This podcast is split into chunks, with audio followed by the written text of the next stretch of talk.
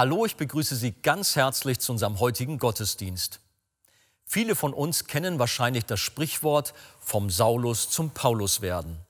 Doch woher stammt diese Aussage ursprünglich? Was ist die Geschichte dahinter? In der heutigen Predigt vom Pastor Wolfgang Wegert erfahren Sie ein wenig mehr über die Hintergründe. Wer war dieser Saulus? Was war sein Ziel? Und wie kam es zu dieser 180-Grad-Wendung in seinem Leben? Die Antworten auf diese Fragen und auch was uns die Geschichte des Saulus über Gott und unsere Beziehung zu ihm lehrt, hören Sie jetzt.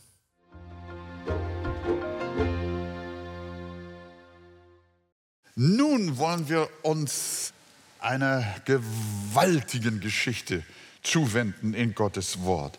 Und ich lade euch ein, mit mir zum Lesen des Textes aufzustehen. Wir lesen Apostelgeschichte 9, Vers 1 bis 6. Saulus aber, der noch Drohung und Mord schnaubte gegen die Jünger des Herrn, ging zum hohen Priester. Und er bat sich von ihm Briefe nach Damaskus an die Synagogen in der Absicht, wenn er etliche Anhänger des Weges fände, Männer und Frauen sie gebunden nach Jerusalem zu führen. Als er aber hinzog, begab es sich, dass er sich der Stadt Damaskus näherte. Und plötzlich umstrahlte ihn ein Licht vom Himmel. Und er fiel auf die Erde und hörte eine Stimme, die zu ihm sprach, Saul, Saul, warum verfolgst du mich? Er aber sagte, wer bist du, Herr? Der Herr aber sprach, ich bin Jesus, den du verfolgst. Es wird dir schwer werden, gegen den Stachel auszuschlagen. Da sprach er mit Zittern und Schrecken, Herr, was willst du, dass ich tun soll? Und der Herr antwortete ihm, steh auf und geh in die Stadt hinein, so wird man dir sagen, was du tun sollst. Herr Jesus, segne dein Wort. Amen. Nehmt doch gerne Platz, liebe Geschwister. Wir erinnern uns an das, was bis hierhin geschehen war. Pfingsten 3000, dann predigt Petrus und die anderen Apostel und nochmal 5000, dann wird ein Lahme an der Tempeltür geheilt. Große Aufregung natürlich bei denen, die diese ganze neu aufgekommene Glaubensbewegung überhaupt nicht gut fanden. Und das waren natürlich auch die religiösen Führer in Israel, die ihren Judaismus in Gefahr sahen. So gaben sie den Aposteln Redeverbot, sperrten sie auch zwischendurch mal ins Gefängnis, aber sie ließen sich nicht beirren, predigten immer weiter das Evangelium. Schließlich trat auch noch ein Stephanus auf, einer von den Diakonen, und das erregte den Widerstand derer, die gegen das Evangelium waren. Der junge Mann wurde gesteinigt und ein Mann namens Saulus, ein junger Mann, stand dabei, dem gefiel die ganze Geschichte. Und so schien es, dass das Werk Gottes, die neue Gemeinde zu kippen drohte. Was rasant emporkam und sich gewaltig ausbreitete, das kam jetzt unter Druck und die eigenen Gläubigen und die Gemeinde selbst, soweit sie konnte, floh. Und es bestand die große Sorge, dass das Ganze wieder kaputt gemacht wird. Und einer von diesen Anführern gegen Jesus und seine Gemeinde, das war dieser Saulus von Tarsus. Als er so auf dem Höhepunkt seiner antichristlichen Wirksamkeit war und er spürte, wie er Oberwasser bekam und die Christen immer weiter zurückgedrängt wurden, da passiert etwas Unerwartetes. Genau dieser Mann, der die größte Zerstörungsmacht gegen die Christenheit aufbrachte, bekehrt sich und tritt zu den Gläubigen über. Damit wurde die Bekehrung des Saulus zur Weichenstellung für den Fortgang der christlichen Gemeinde und ihres Glaubens. Wäre aus dem Saulus nie ein Paulus geworden, dann wäre die Geschichte der Kirche mit Sicherheit anders verlaufen. Gott hätte auch ohne die Bekehrung des Saulus gewaltig wirken können. Aber er hat sich entschlossen, diesen einen herauszugreifen und ihn umzukehren. Gott gefiel es nicht nur, den gefährlichsten Feind des Evangeliums zum Glauben zu führen, sondern er machte ihn umgekehrt zum glühendsten Verfechter der Sache Jesu.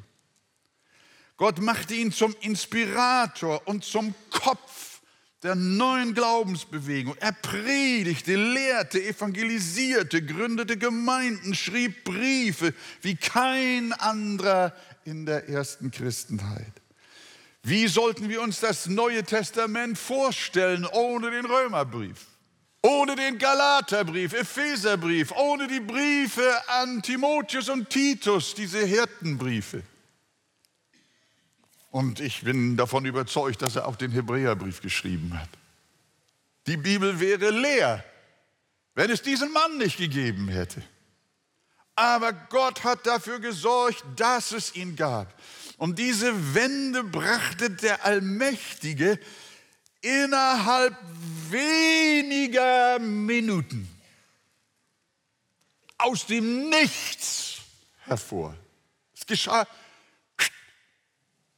so schnell konnte der Saulus gar nicht gucken, wie er auf der Erde lag.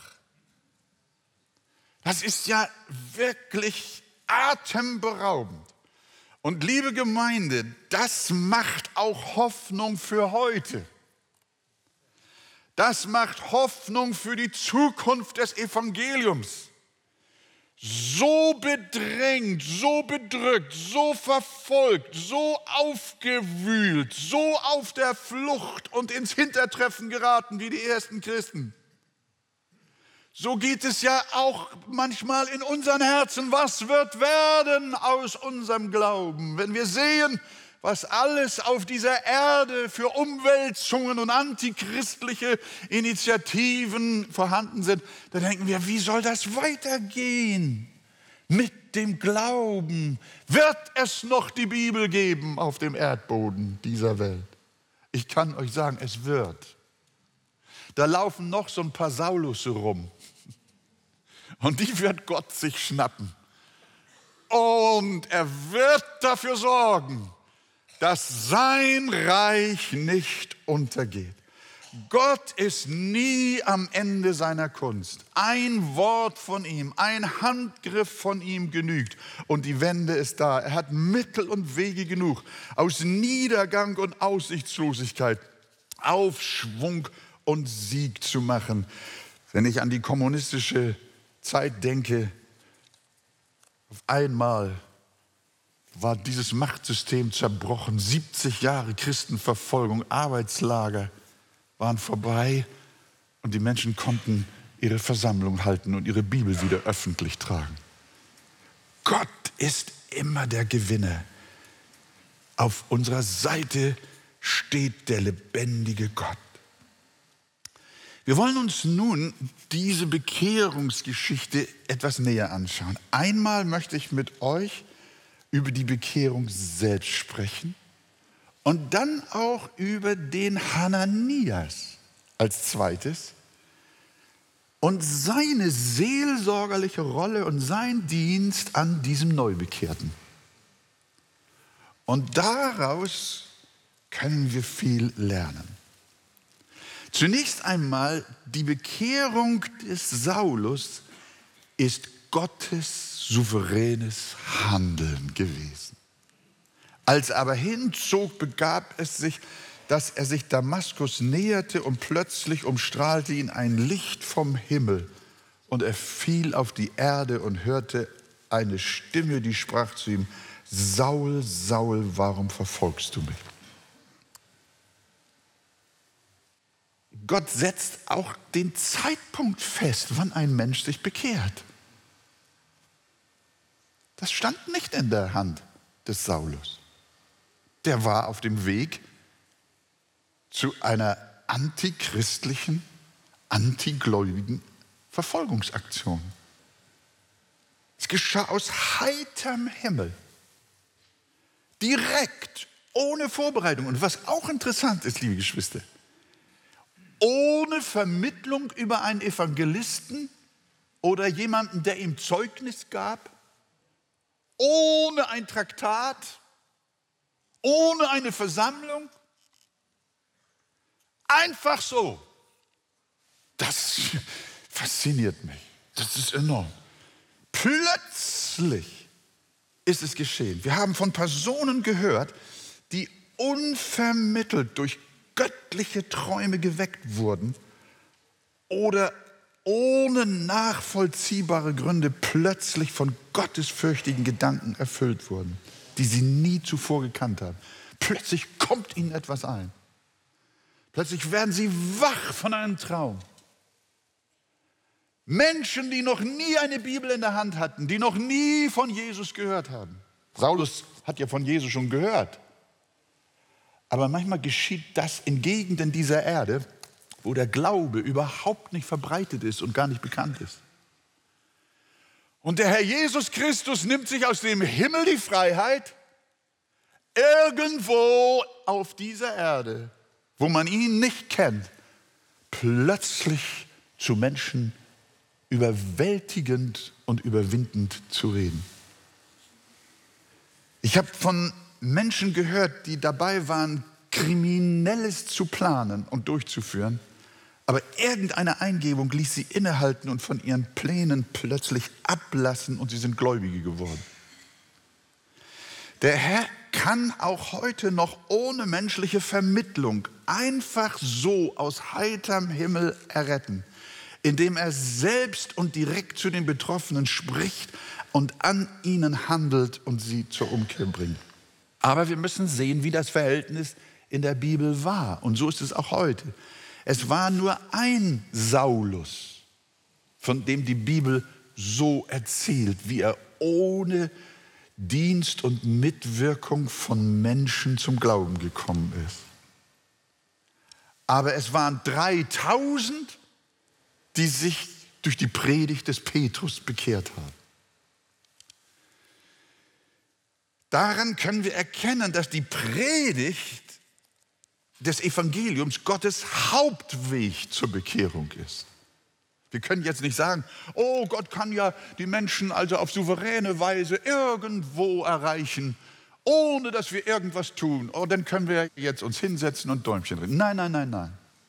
Das ist keine Entschuldigung, dass wir sagen, oh, Gott kann das ja auch ohne uns. Ja, er kann es ohne uns. Er kann aus Steinen sich Kinder erwecken, sagt er.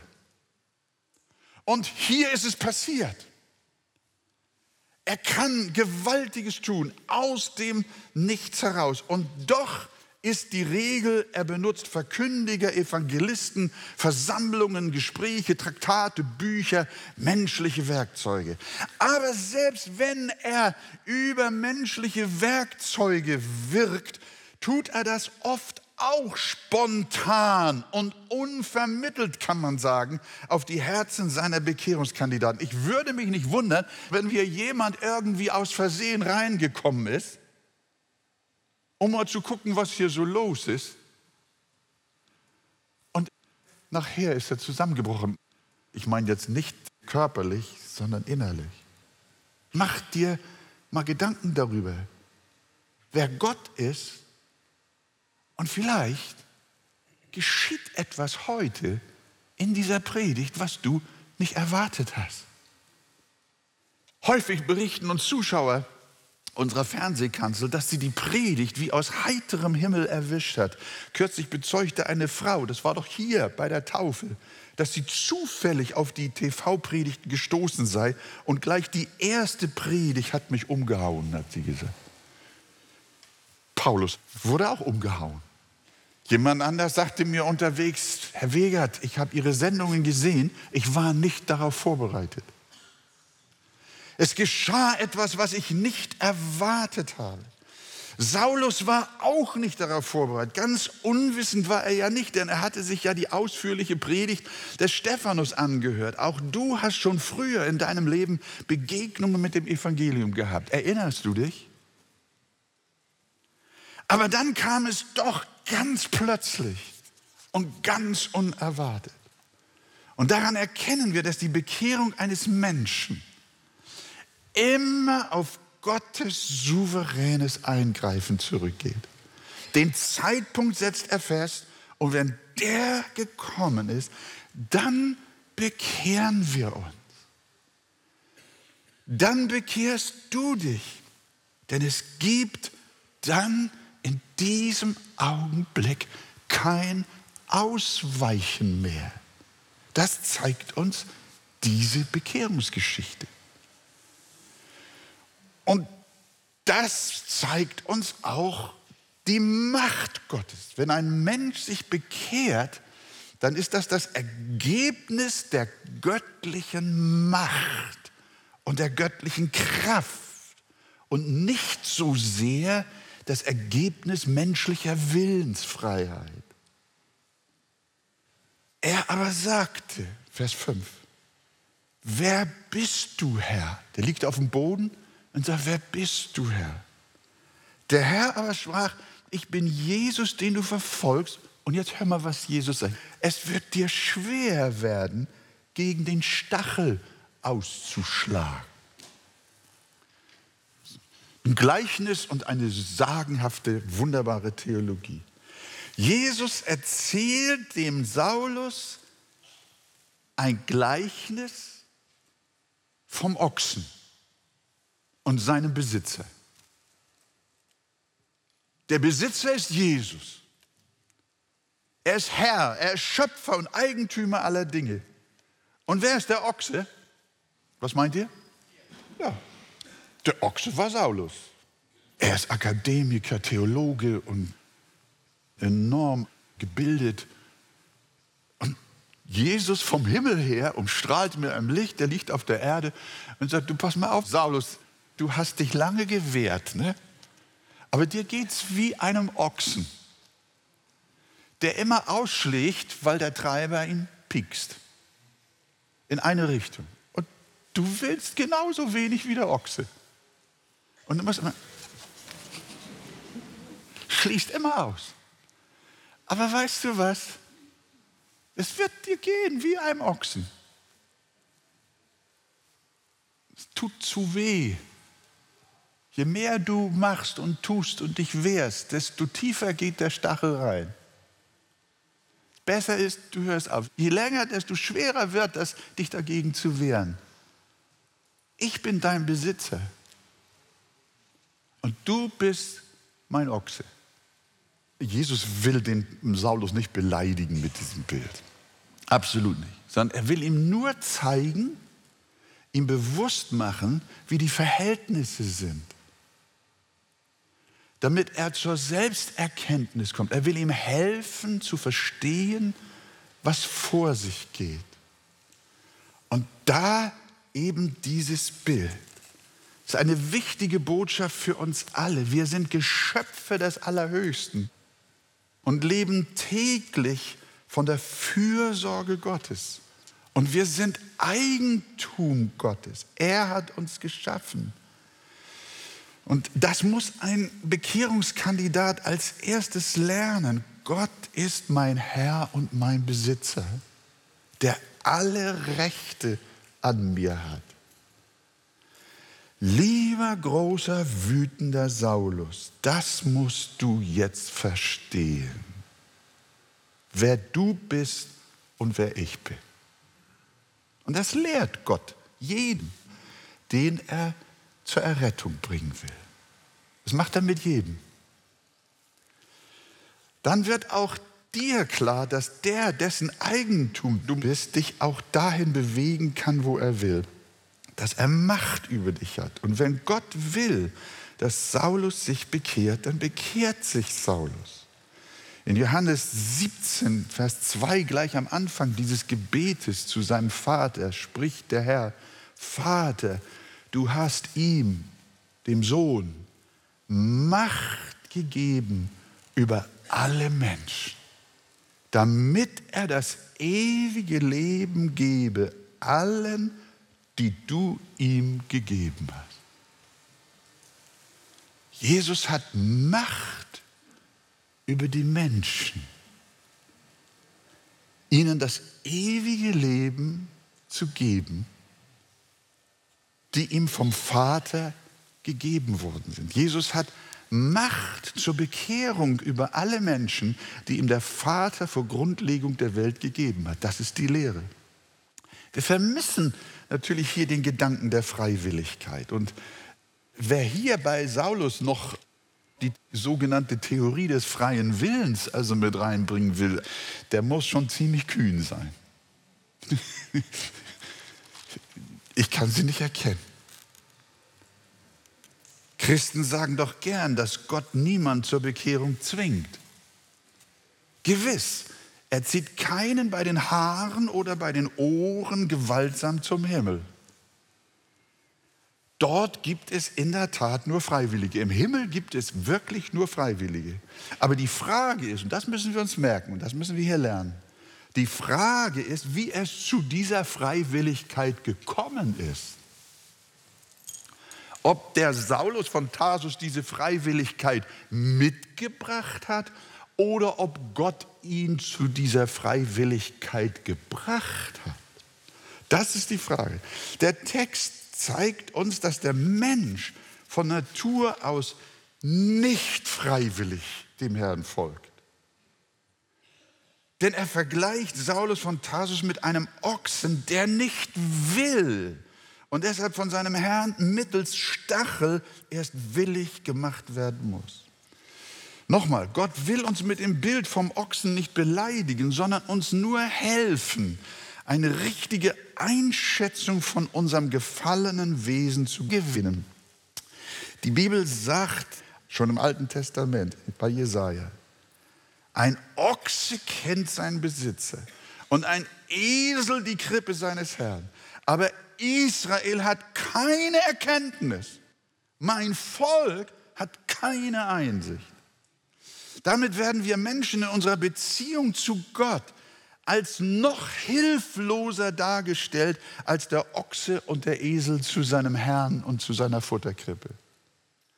Die Tiere kennen wenigstens noch ihren Besitzer und auch ihre Futterkrippe, aber der gefallene Mensch hat keinerlei Gespür, keine Antenne für seinen Gott und keinerlei Erkenntnis hinsichtlich seiner Heilsnotwendigkeit. Liebe Gemeinde, auf diesem Gebiet sind wir echt Hornochsen.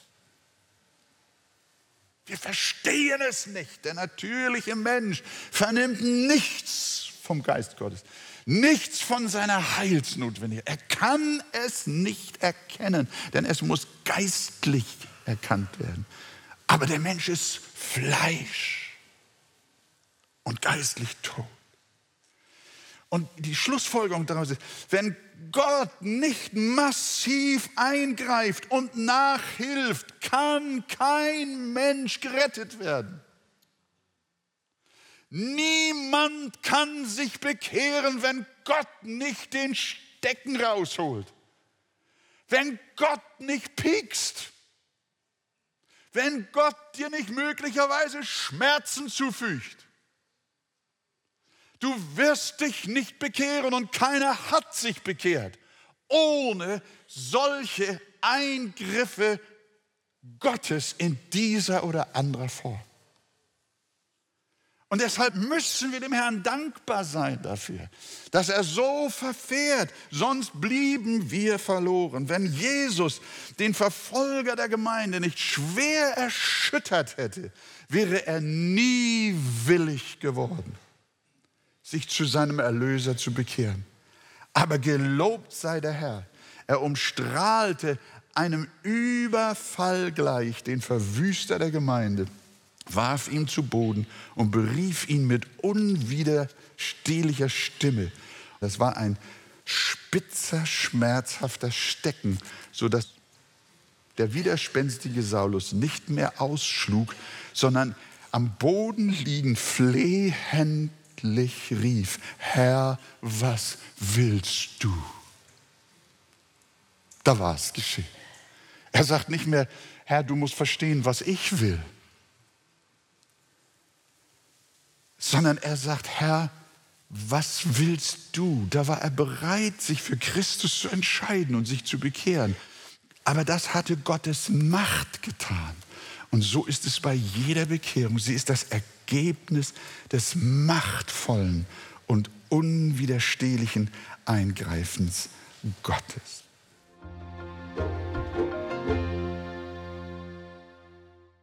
Unsere Rettung haben wir allein dem souveränen und wirksamen Eingreifen Gottes zu verdanken.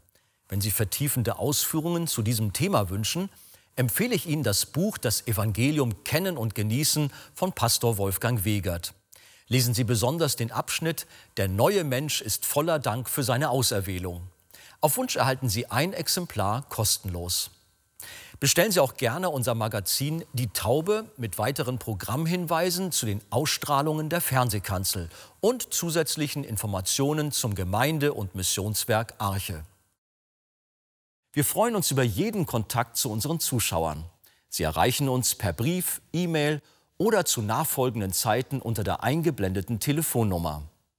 Näheres zur evangelisch reformierten Freikirche Arche finden Sie im Internet. Viele Zuschauer teilen uns ihre Freude über die Fernsehkanzel mit, am Telefon, per Brief oder E-Mail. Sie spenden Geld, damit wir die Sendungen produzieren und ausstrahlen können. Dafür sage ich allen ein ganz herzliches Dankeschön. Über eine Spende auf die eingeblendete Kontoverbindung würden wir uns sehr freuen.